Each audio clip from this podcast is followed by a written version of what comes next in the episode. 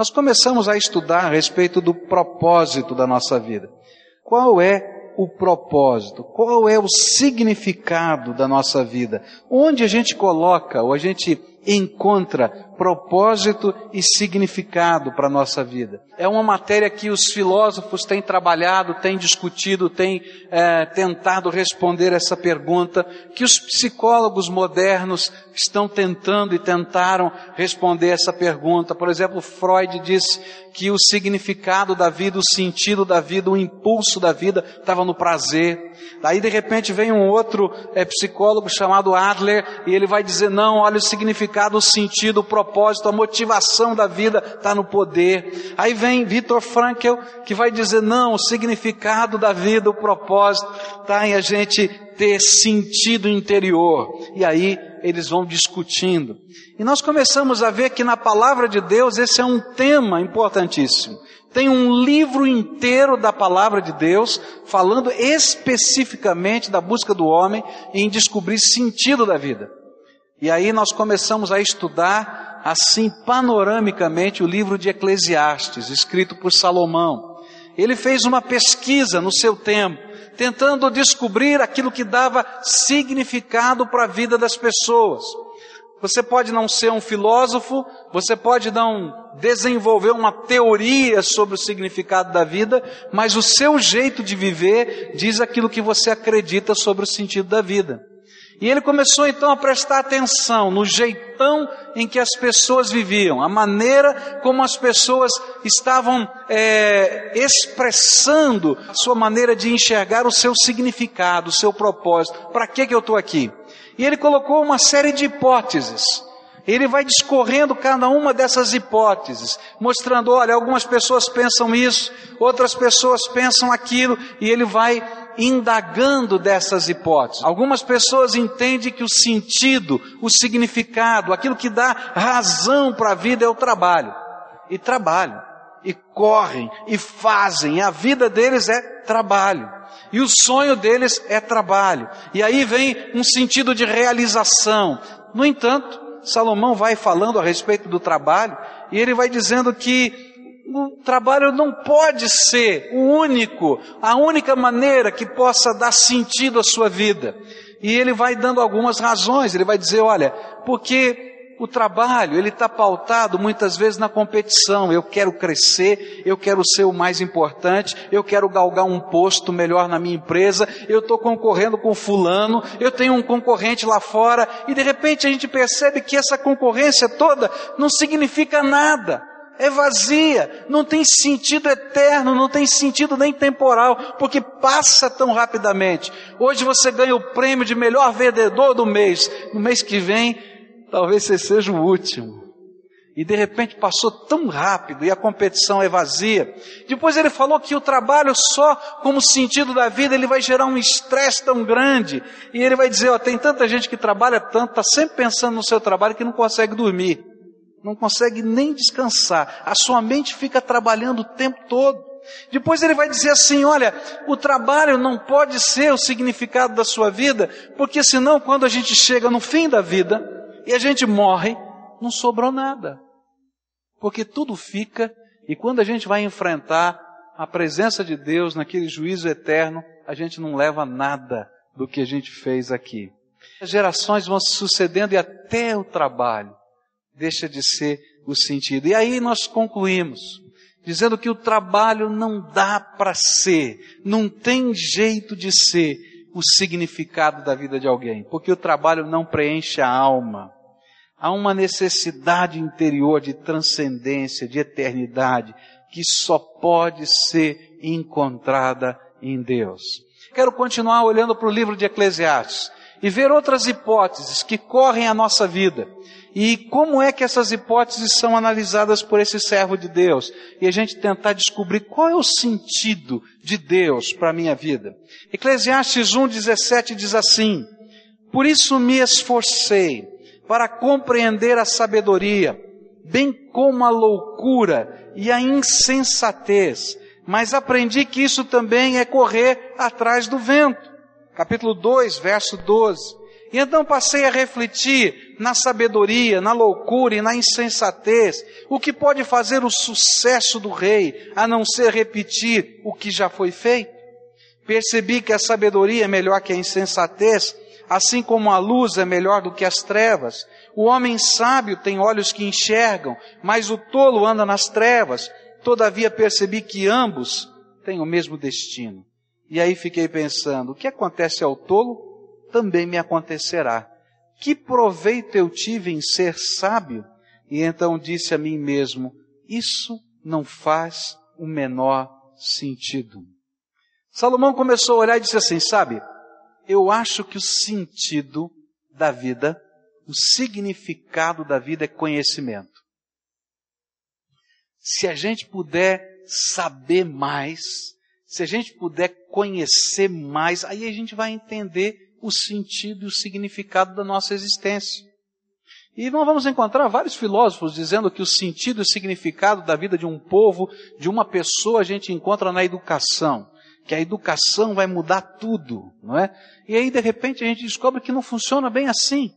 E Salomão coloca alguns argumentos para dizer: olha, não, não é bem desse jeito que a coisa funciona. Ele percebeu que a busca do conhecimento é muito pouco para ser o significado e o propósito da vida humana. Conhecimento é bom, tanto quanto o trabalho é bom, mas ele não pode ser o único alvo da minha vida. Ele não pode ser aquilo que dá sentido, aquilo que dá objetivo, aquilo que dá propósito à minha vida. E por quê? Primeiro, porque há um vazio dentro de nós em conhecer o limite do nosso conhecimento.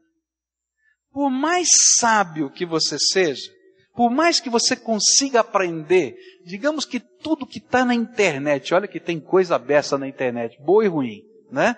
Se você conseguisse colocar tudo na sua cabeça, olha, não sei não, hein? Mas já pensou? Tudo. Você teria uma amplitude de conhecimento tão grande. Se a gente pensasse numa pizza, tá? Num gráfico na forma de pizza.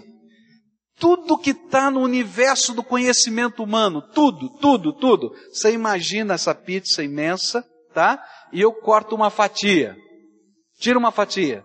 Mais ou menos 25%. Faz uma fatia assim de 25%. Tá bom? Esse é o universo, aquela fatiazinha de 25%, é o universo do conhecimento humano tudo que nós já descobrimos, tudo que já foi catalogado, tudo que já foi inventado, tudo que já foi trabalhado está naquele pedacinho da pizza. Só de 25%. E o resto da pizza precisa ser descoberto, precisa ser aprendido, precisa ser reinventado, porque a gente não sabe. E sabe, a gente diz assim, olha, esse pedacinho da pizza chama-se ciência. Tudo que a ciência tem está naquele pedacinho da pizza. Passou pelo método científico, foi comprovado, está lá. E sabe, aqueles 75% estão no campo daquilo que a gente chama fé. Alguma coisa que eu acredito, alguma coisa que me motiva a buscar. Porque até o cientista, para poder descobrir alguma coisa, ele tem que ter fé ele tem que acreditar que tem um princípio novo que ele não descobriu. E ali então, nos 75% daquela pizza, você tem o domínio da fé. E aí Salomão disse assim: olha que coisa tremenda. Conhecimento não pode ser o sentido e o significado da minha vida, porque por mais que eu estude, por mais que eu trabalhe, por mais que eu tenha, por mais que eu saiba, eu vou descobrir que eu não sei nada ainda. E aí então ficou vazio. A gente estuda na escola, né? E a primeira coisa que a gente aprende é essa, né? Se você aprendeu alguma coisa, você aprendeu que ainda não sabe nada. Não é verdade? E então, conhecimento não pode ser o único sentido da vida. Mas ele acrescenta uma outra questão que é maior ainda. Ele diz assim: olha, sabe o que é pior? É que conhecimento não resolve o problema do significado da vida. Porque diante da morte, tanto faz o sábio ou o tolo, porque os dois vão morrer. E o que é que você leva do seu conhecimento aqui terreno? Que diferença faz para quem está dentro de um caixão ter sido sábio ou não ter sido? E aí, Salomão diz assim: olha que coisa maluca, a gente corre, corre, corre, corre, corre, faz, faz, faz, faz. E no final, o tolo e o sábio vão para a mesma sepultura. E ele diz: não pode ser isso. Tem alguma coisa errada nesse negócio. Tem que existir algo maior que dê sentido e significado à vida. E ele então diz: não dá, não tem jeito. É interessante que todo conhecimento que não nos leve a transcender dessa vida e a entender que a nossa vida não termina aqui e agora, e que a nossa vida não dura apenas os 100 anos que talvez você viva nessa terra, é mera arrogância humana. Porque, de alguma maneira, nós perdemos o verdadeiro sentido da vida que é eterno. Um dia soprou Deus o seu espírito dentro de nós, um espírito eterno. E qualquer coisa que nós busquemos para dar sentido e significado à nossa vida, que não transcenda a vida, vai ser vazio. E é isso que Salomão vai trabalhando. Aí ele pensou assim: sabe de uma coisa? Então não é trabalho, não funciona, trabalhar só não resolve. Também só ser um pesquisador e descobridor de coisas também não resolve. Então o negócio é gozar a vida. O negócio é a gente experimentar tudo. O negócio é a gente ter prazer. O negócio é a gente desfrutar de todas as coisas. E olha só o que ele fala no capítulo 2, versículo 1, 10 e 11. E eu disse a mim mesmo: venha, experimente a alegria, descubra as coisas boas da vida. Mas isso também se revelou inútil. Não me neguei nada que os meus olhos desejaram não me recusei a dar prazer algum ao meu coração. Na verdade, eu me alegrei em todo o meu trabalho, e essa foi a recompensa de todo o meu esforço. Contudo, quando avaliei tudo o que as minhas mãos haviam feito e o trabalho que eu tanto me esforçara para realizar, percebi que tudo foi inútil, foi correr atrás do vento. Não há nenhum proveito no que se faz debaixo do sol. E aí parece que Salomão, nessa sua busca interior, ele chegou até a depressão, né? Sabe de uma coisa? Não adiantou nada, não preencheu nada, eu não vejo valor em nada, eu estou decepcionado. E olha só que coisa tremenda. Ele vai dizer que quando eu coloco o prazer como sentido da minha vida, quando eu coloco o prazer como a maneira de enxergar a coisa da vida, a maneira de viver, o objetivo principal. É, quando o prazer comanda a minha vida, não funciona. Vem um grande sentimento de vazio, porque o prazer não preenche a nossa alma. Eu não sei se você já experimentou isso, né? Você está só desfrutando, está só descansando, está só tentando sentir prazer, e de repente vem um sentimento de futilidade, de vazio dentro de si, e é isso que Salomão está dizendo, não funciona. E sabe por que, que não funciona? É porque nós somos insaciáveis. E a cada prazer nós precisamos acrescentar algo mais, porque aquele prazer de ontem já não preenche mais. Eu já fiquei enfadado daquilo. Aquilo já me entojou. Você já comeu uma coisa que você gosta muito, mas comeu mais do que devia? Já? A ponto de ficar enjoado. E aí você passa na frente daquele negócio que você comeu no dia seguinte, e o que que acontece? Hum, não arrepio, não dá? Hum. A palavra de Deus vai nos dizer que o prazer apenas não preenche a nossa alma, não satisfaz. Nós somos insaciáveis. E de repente um grande senso de futilidade vai entrando dentro de nós. A gente está sendo bombardeado pela mídia, pelo jeito de viver moderno, dizendo o que vale é ter prazer. Curta a vida. Curta a vida. Só isso. O resto não tem problema. E a gente vai entrando num processo em que a gente vai se tornando insaciável em tantas coisas. Algumas coisas que têm acontecido no nosso mundo moderno que são desgraça, têm acontecido por esse hedonismo, essa filosofia de que o prazer comanda a vida. E a gente vai perceber isso dentro da família. A família está se arrebentando. Não foram poucas as vezes que eu atendi casais em situação de crise, tá? Numa, num, num quebrar-se da família violento, porque ambos, marido e mulher, decidiram viver um tipo de sexualidade diferente, onde faziam trocas de casais, onde convidavam pessoas para participar do sexo em grupo dentro da sua própria casa. Eu não estou falando de coisa distante, não. Estou falando de gente aí respeitada. Ninguém sabe está acontecendo. E aí o que acontece? Sabe o que, é que vem? Um vazio danado um vazio danado, porque essas coisas que parecem ser, não são, são fúteis, são vazias. E do mesmo jeito com que você se entoja com uma comida, tem gente que se entoja da família, da esposa, do marido, dos relacionamentos por causa dessas coisas. Você quer ver outra situação? Todo mundo sabe que a droga é uma droga, não é verdade? Televisão fala, droga mata. Todo o tempo está falando. A gente vê o que as drogas fazem no Brasil. Todo mundo sabe que droga é uma droga, mas sabe por que, que se usa droga? Porque a gente imagina que a droga vai dar um barato, que a droga vai dar um prazer, que a droga vai ser um lenitivo, vai me tirar da minha frustração, da minha angústia, vai dar um entorpecimento, mas na verdade ela é aviltamento e morte. Sabe por que o prazer não dá para ser o único sentido da vida, porque se você está buscando só prazer na tua vida, você vai ser o cara mais egoísta da face da terra. E não vai aprender a dividir nada com ninguém, e não vai conseguir fazer relacionamentos fortes e duradouros com quem quer que seja, porque você só quer desfrutar.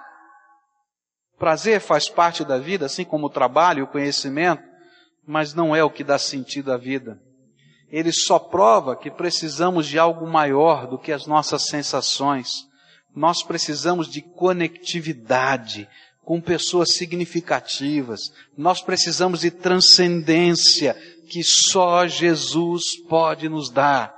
E é por isso que Salomão disse: Eu disse a mim mesmo: venha, experimente a alegria, descubra as coisas boas da vida. Mas isso também se revelou inútil. Algumas pessoas imaginam que o que dá sentido à vida é dinheiro. Mas eu quero dizer para você que também o dinheiro não dá sentido à nossa vida. Olha só o que Salomão vai dizer no capítulo 5 de Eclesiastes.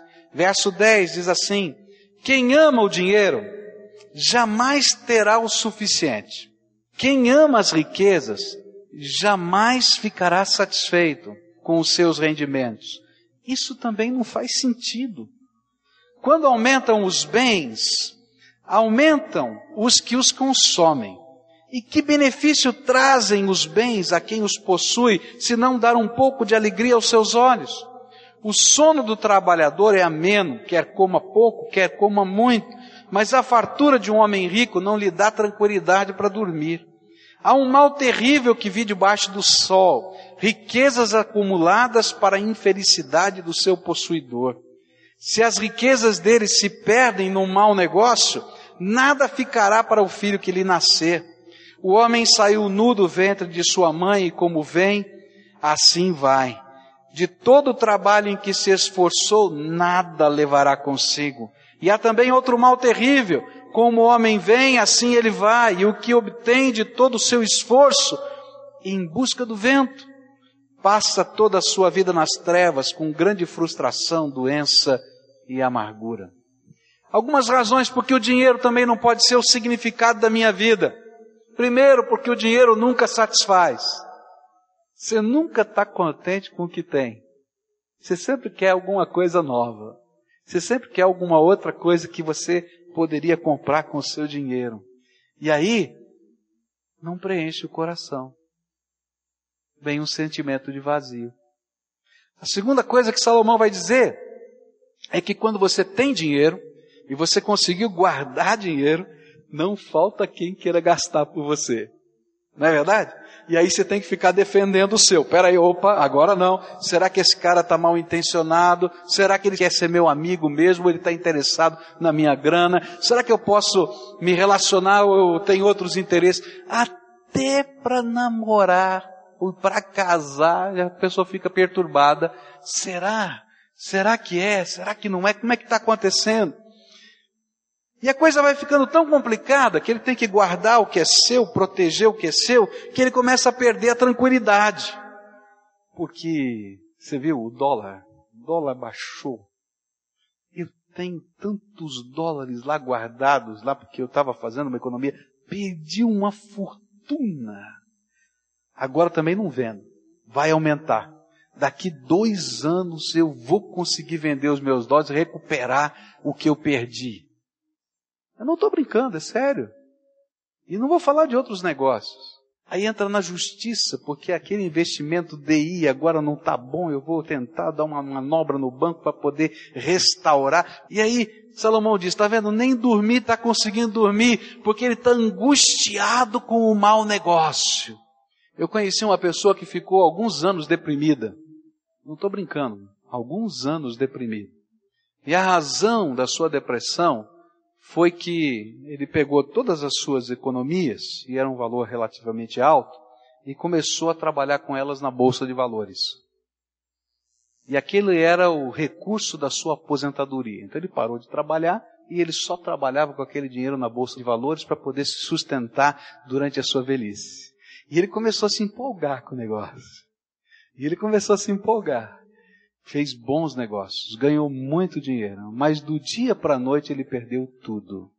E aí ele ficou dois anos numa cama, literalmente numa cama, porque ele não se conformava como ele podia ter perdido todo o esforço do seu trabalho da vida inteira. Dinheiro não pode ser o significado da nossa vida. Eu já contei isso para vocês, mas é tão forte essa imagem, eu preciso falar de novo, de um amigo meu que era chefe de segurança do Banco Crefisul e quando houve o incêndio do Joelma, eles depois do rescaldo do prédio, eles foram retirar os valores do cofre, a prova de fogo lá daquele lugar. E aí, quando eles abriram a porta do cofre, eles viram todos os títulos, todos os papéis, eles enxergaram. E à medida que a porta se abria e aquela brisa entrava dentro do cofre, aquilo virou cinza e poeira diante dos seus olhos. E aquele homem que sempre trabalhava na guarda de valores, nas coisas grandes, ele disse assim: pela primeira vez na minha vida eu descobri que dinheiro é só papel. Já pensou você colocar todos os cartuchos de esperança e de significado na tua vida? Não dá. É só papel. E aí, Salomão vai dizer uma coisa tremenda, que ao longo do tempo em que eu vou fazendo do dinheiro o significado da minha vida, eu vou entrando em trevas, em escuridão. E que verdade, sabe por quê? Porque a gente vai tendo como que uma venda diante dos nossos olhos e a gente vai deixando de perceber o que realmente tem significado nessa vida. Quantos casamentos você já viu se quebrar por causa de dinheiro? Não é verdade o que eu estou falando? Pouco ou muito, mas por causa de dinheiro. Quantas famílias não se conversam por causa de dinheiro? Outro dia encontrei uma pessoa e essa pessoa me contou uma história. Faz 30 anos que ele não conversa com o seu irmão carnal. Moram na mesma cidade, são quase vizinhos, são poucas ruas entre a casa de um e de outro. Mas houve um mau negócio que os dois eram sócios e eles perderam tudo há 30 anos atrás. E faz 30 anos que os dois irmãos não se conversam que as famílias não têm nenhuma intimidade e comunhão. Você já viu histórias assim? Sabe o que é isso? Cegueira. A gente entra em trevas e a gente não percebe o que realmente faz diferença. Quantas situações estão acontecendo no contexto das famílias só por causa de dinheiro? Jesus disse que, além disso, existe um outro tipo de treva É que quando o dinheiro se transforma o significado na nossa vida, ele se transforma num deusinho para nós. E é por isso que Jesus, quando fala de dinheiro, ele fala de uma entidade, não é? é demoníaca, divina, segundo o pensamento antigo, que era Mamon. Ele fala, ó, você não consegue servir a Deus e a Mamon ao mesmo tempo. Você tem que fazer uma opção. Quem vai ser o significado da sua vida? Onde está o sentido da sua vida? E Salomão diz, dinheiro não dá. Não tem jeito. Jesus disse assim, Vendo entristecido, Jesus disse: Como é difícil aos ricos entrar no reino de Deus. Sabe por quê? Porque tem uma venda. E agora é tão importante ganhar dinheiro que não importa mais nada, nem Deus. E aí vem uma frustração, porque isso não preenche o coração, e o sentimento de vazio, e alguns até adoecem, e às vezes vivem amarguras profundas com pessoas por causa do dinheiro. Por isso o dinheiro não pode ser o propósito de uma vida. Eu e você precisamos de um valor maior. Você precisa de um valor que dure mais. Você precisa de um sentido eterno. Você precisa de Jesus. Ele é a nossa riqueza eterna. Eu fico apaixonado com esse versículo da Bíblia. Se você puder entender a grandiosidade disso, diz assim a Bíblia em Lucas 12, 32. Não tenham medo, pequeno rebanho, pois foi do agrado do Pai dar-lhes o seu reino. Gente, o que equivale o meu papelzinho, meu dinheiro?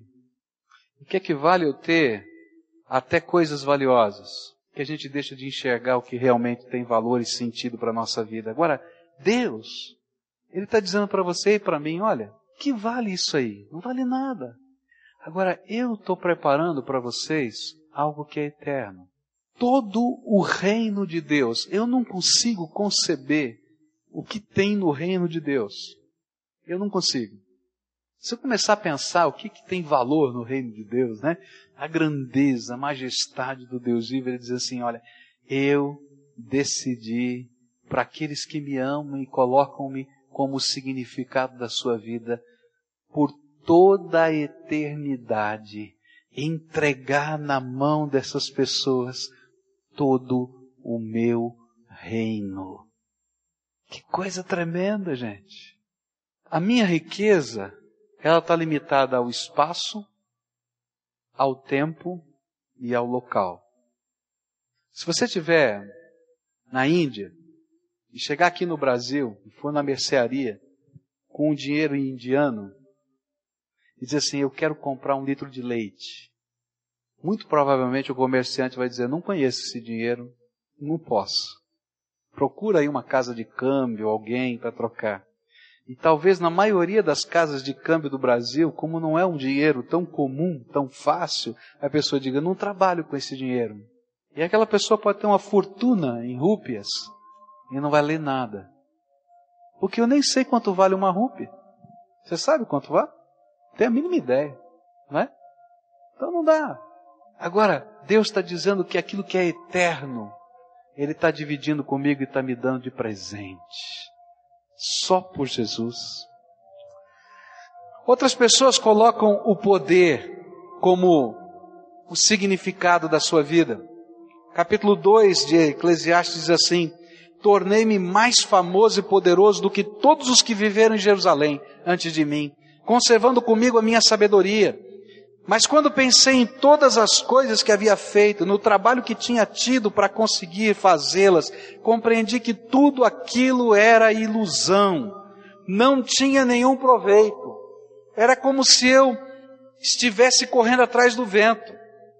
Capítulo 4, versículo 15 e 16 diz assim: Percebi que ainda assim o povo que vivia debaixo do sol seguiu o jovem, o sucessor do rei e o número dos que aderiram a ele era incontável. A geração seguinte, porém, não ficou satisfeita com o sucessor, e isso também não faz sentido, é correr atrás do vento. Algumas pessoas imaginam que aquilo que dá sentido à vida e significado à vida é o sucesso, é o poder. Mas o sucesso e o poder também não preenchem a alma. Sucesso e poder são mera ilusão. O seu poder não é inerente a você, mas é relativo ao meio em que você se encontra. Um príncipe numa terra pode ser um escravo em outra. Aconteceu aqui no Brasil.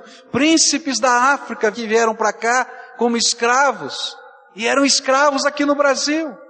Alguém que tem expressão num lugar não tem nenhuma expressão em outro. Quer ver uma coisa? Uma das coisas mais engraçadas a gente sair do país, do nosso país, o Brasil, e visitar os ilegais nos Estados Unidos. Está cheio de brasileiro ilegal.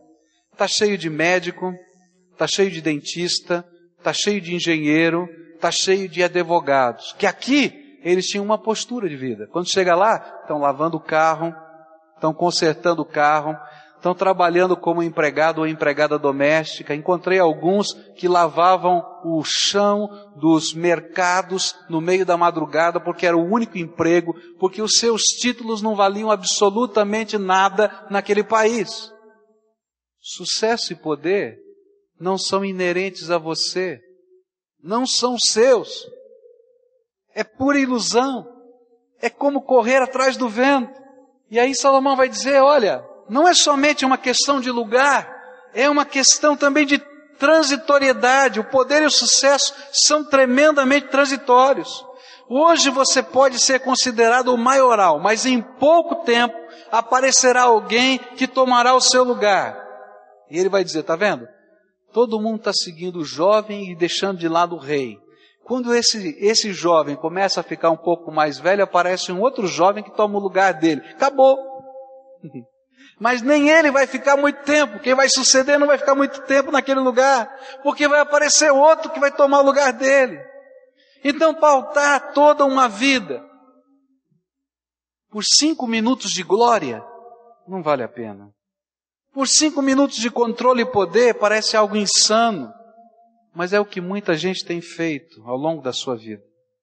Só há sentido se nós colocarmos a perspectiva do sentido da vida em alguém que seja eterno, transcendente, que vá além da gente, que quebre a transitoriedade de todas as coisas. E é por isso que só existe sentido na nossa vida em Jesus. Essa foi a conclusão que esse homem chegou ao longo de todos os seus estudos, ele vai chegar a essa conclusão que não tem jeito, só há sentido na nossa vida em Deus. Abra aí a sua Bíblia, em Eclesiastes, capítulo 12, e lá nos últimos versículos, você vai encontrar a conclusão desse homem de Deus. Eclesiastes 12, versículos 13 e 14, dizem assim: de tudo o que foi dito, a conclusão é esta: tema a Deus e obedeça aos seus mandamentos, porque para isso fomos criados. Nós teremos de prestar contas a Deus de tudo que fizermos e até daquilo que fizermos em segredo, seja o bem ou seja o mal.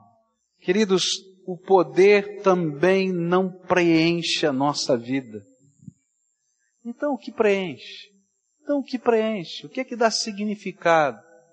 É quando nós entendemos para que fomos criados. Deus um dia desenvolveu um projeto maravilhoso de criar um ser parecido com ele. E Deus soprou do espírito de vida sobre esse ser e nos fez a imagem e semelhança dele. Nós somos de carne, Deus não é de carne. O que, que significa essa imagem e semelhança? Ele colocou algo da natureza dele em nós. Ele colocou em nós um espírito eterno. E é por isso que tudo que é transitório não preenche a minha vida. Você vai perguntar, a vida após a morte? Ah, porque Deus colocou dentro de nós um espírito eterno. Deus colocou dentro de nós uma natureza, uma natureza que anseia por espiritualidade, e é por isso que todas as coisas materiais que envolvem a nossa vida, elas saem pelos nossos dedos e nos dão uma sensação tremenda de vazio. Porque sem aquele que é o Espírito, que é o dono de todas as coisas, não há sentido para a nossa vida. Porque aquele sentimento de vazio vai crescendo dentro de nós. E aí Deus nos amou de uma maneira tão tremenda e tão maravilhosa, que Ele viu que a gente estava se desviando da rota.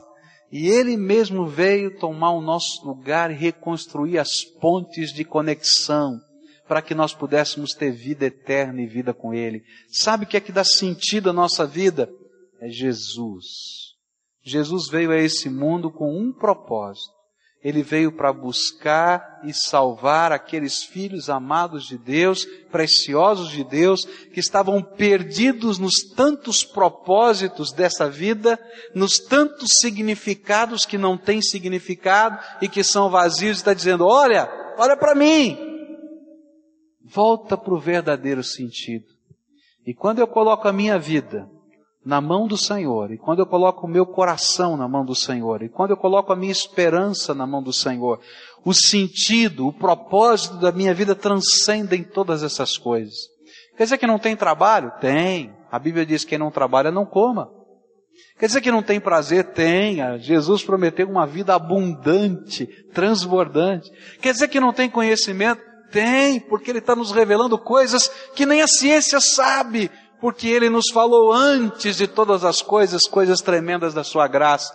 Mas sabe, o sentido não estão nestas coisas, o sentido está no Deus eterno, que nos criou para sermos filhos dele, participantes da sua eternidade e herdeiros do seu reino. E nisso está o propósito da nossa vida. A minha pergunta nessa noite para você é a seguinte: onde você tem jogado o significado da sua vida. Um amigo meu me disse o seguinte: é fácil você saber o que é prioridade na sua vida, o que é importante na sua vida, o que é que tem valor na sua vida. Abre a sua agenda e abre o seu talão de cheques. Se você olhar a sua agenda e o seu talão de cheques, você vai saber o que de fato importa para você. Meu querido, se a tua vida, a tua agenda, não reflete que Jesus é o significado da tua vida, você está correndo atrás do vento. E nessa noite eu queria convidar você a tomar uma decisão muito séria, muito séria, de pedir a Deus que lhe ajude a reorganizar a tua vida. Não é fácil. A Bíblia diz assim, que nós precisamos buscar primeiro o reino de Deus e a sua justiça, que todas as outras coisas nos serão acrescentadas. E às vezes a gente está correndo atrás do vento, batendo numa porta, batendo em outra, sonhando com isso, sonhando com aquilo, mas não deixando que os sonhos de Deus sejam os nossos sonhos, e nem que Deus seja o Deus da nossa vida, aquele que nos direciona. E é por isso que nessa noite eu queria orar com você, uma oração diferente. Onde a gente vai dizer, Senhor, muito obrigado porque o Senhor abriu os meus olhos. Eu estou percebendo que eu estou jogando os cartuchos da minha existência em coisas que não têm sentido e significado eterno. E eu quero te pedir, Jesus, entra no meu coração e me ensina a viver um novo sentido de vida, um novo propósito de vida. Olha, essa oração é muito simples, mas, queridos, vai ser uma batalha no seu coração. Porque essas coisas que nós elegemos para serem o sentido da nossa vida se transformaram em pequenos deuses que nós nos curvamos e adoramos e que tem gerado desgraça na nossa vida. E sabe, romper com essas coisas é muito complicado. Eu digo, Deus, tudo bem, entra na minha vida, mas não mexe aqui não, viu? Esse aqui deixa que eu vou dar um jeitinho. Eu vou levar para casa, vou pensar melhor. Não, queridos, a gente nunca consegue. A gente tem que fazer um momento que a gente diga, Jesus, está tudo na tua mão o Senhor vai me ensinar a viver do teu jeito. E aí ele passa a ser o sentido da nossa vida. E dele virão os valores para a nossa vida. Eu queria orar por pessoas que estão entendendo, pessoas que estão compreendendo que precisam fazer esses ajustes, que têm medo de fazer esses ajustes, que não sabem como fazer esses ajustes, mas que têm a coragem de buscar a Deus e dizer: Senhor, me ajuda. Senhor Jesus, entra no meu coração. Senhor Jesus, me ensina o próximo passo. Eu quero aprender do Senhor agora. Eu quero, eu não sei como é que é, mas eu vou dar um primeiro passo na tua presença. Então, se o Espírito de Deus está falando com você e você quer que o Senhor Jesus redirecione a sua vida do jeito dele, ele vai te ensinar um passo de cada vez. Você vai buscar a face dele. Ele vai te falar, ele vai ser o seu Senhor, o seu mestre. Aí ele vai te ensinar um passo de cada vez. Por isso que Jesus disse: Eu sou o caminho, a verdade e a vida, e ninguém vem ao Pai. Ele não dá um mapa. Ele diz: Eu sou o caminho, vem comigo, vem comigo, eu vou te ensinar. Não, não dá um mapa, não, vem comigo, vou segurar na tua mão e vou te conduzir pelo caminho, eu vou te conduzir por esse caminho. E a gente vai orar agora, eu vou explicar como é que a gente vai orar, tá bom? A primeira coisa que a gente faz, a gente conta para Deus, a gente testifica para Deus o que Ele falou conosco. Que foi o ponto focal, aquilo que Deus colocou a mão e disse, ó, tá vendo? Estou tocando nisso. Então, esta coisa que o Espírito Santo falou para você, que é só tua, está aqui, essa você vai dizer: Jesus, eu ouvi a tua voz e o Senhor me falou isso, eu entendi assim. E eu estou aqui na frente dessa multidão porque o Senhor me disse para entregar isso. Tá difícil. Eu estou morrendo de medo mas eu quero fazer isso. Por isso eu estou dando esse passo de fé. Então usa as tuas palavras do teu jeito, mas faz a tua oração agora. Essa oração é a mais importante, é a mais preciosa. Faz essa oração. A isso nós chamamos de confissão. Quando a gente fala para Deus aquilo que a gente ouviu do Espírito dele no nosso coração.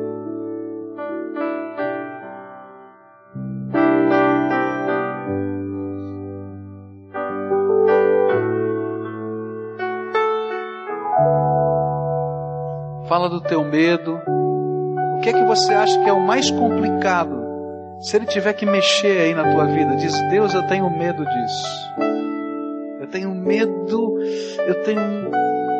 Eu estou até angustiado agora, angustiado, de imaginar o que, que o Senhor vai fazer. Mas fala isso para Ele. Agora, dá toda a liberdade para Jesus. Diz Jesus, não vai ser mais do meu jeito, vai ser do teu. Do jeito que o Senhor me ensinar, eu quero aprender a andar. O Senhor fortalece os meus pés, o Senhor fortalece as minhas mãos, mas eu quero fazer do teu jeito. Senhor Jesus, tem aqui um povo que é teu, tremendo, maravilhoso, povo bonito, Deus. Porque esse é o povo que o Senhor ama. Esse é o povo que o Senhor tem prazer. Esse é o povo que o Senhor nunca se esqueceu deles. Esse é o povo que a tua palavra nos diz que quando estavam sendo formados no ventre da mamãe, o Senhor se alegrou pelas células que se juntavam e ainda quando parecia algo informe diante dos olhos de toda a humanidade, para o Senhor tinha uma beleza tremenda, porque o Senhor sabia quem eram, como seriam, qual seria a personalidade, a natureza. Esses são os teus filhos. E eles estão dizendo: Senhor, olha, eu tenho colocado o significado, a busca de sentido da minha vida no lugar errado, naquilo que não pode preencher, naquilo que não satisfaz, naquilo que se desvanece. E alguns, Senhor, já estão até marcados pela vida, já trazem no seu corpo, na sua alma, no seu espírito, no seu coração, as marcas da desilusão. E eles estão aqui, Senhor, para dizer: Jesus, tenha misericórdia de mim. Jesus, entra na minha vida, entra nesses negócios, entra nessas buscas e reordena a minha vida do teu jeito, e reordena a minha vida segundo o teu propósito. Senhor, eu estou entendendo que o Senhor me criou para ser um ser eterno, e eu quero aprender a viver na dimensão desta terra, mas sem perder a perspectiva da eternidade. Eu quero aprender a viver no meu contexto, onde eu vivo, onde eu trabalho, mas sem deixar de entender que eu estou aqui de passagem, só de passagem, e que o verdadeiro sentido da minha vida está no Senhor.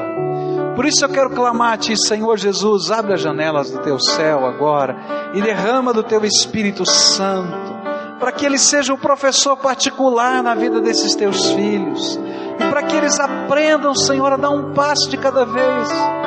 Senhor, eles vão sair daqui e se o Teu Espírito não for derramado, eles não saberão o que fazer. Por isso eu quero te pedir em nome de Jesus, em nome de Jesus, vai com eles e que a paz do Senhor, que excede todo entendimento, guarde o coração deles. Que a misericórdia do Senhor se revele na fraqueza deles. E que o Senhor mesmo esteja reconstruindo aquilo que precisa ser reconstruído. Escuta, Deus, a nossa oração e manifesta o teu poder. É aquilo que nós clamamos em nome de Jesus. Amém.